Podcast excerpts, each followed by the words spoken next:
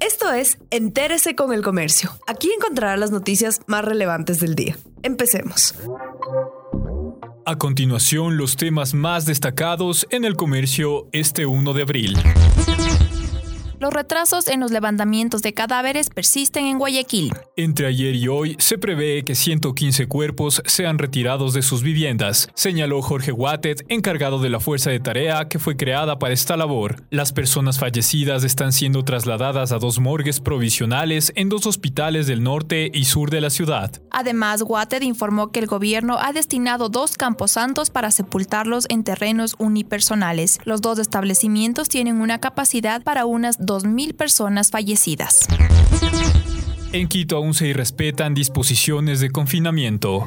Esto ocurre principalmente en las zonas cercanas a mercados o locales donde se venden alimentos y productos de primera necesidad, sobre todo en el sur de la capital. En los alrededores de los mercados mayoristas, Chiriacu, Las Cuadras y San Roque se han forzado operativos para evitar focos de infección. En otros sectores como Solanda, El Recreo, Santa Rita, La Pizulí y el Comité del Pueblo, las personas caminan por las calles como ocurre habitualmente.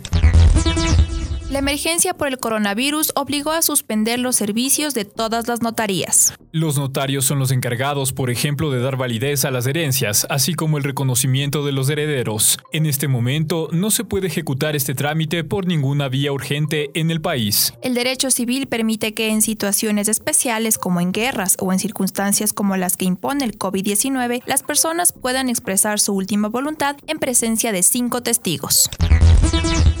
Pequeños agricultores de la Sierra, Centro y Norte ofertan canastas a domicilio.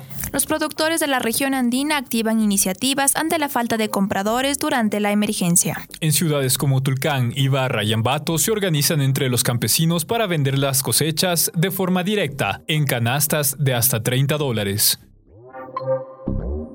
Gracias por acompañarnos. No olviden seguirnos en Facebook, Twitter e Instagram como El Comercio Com.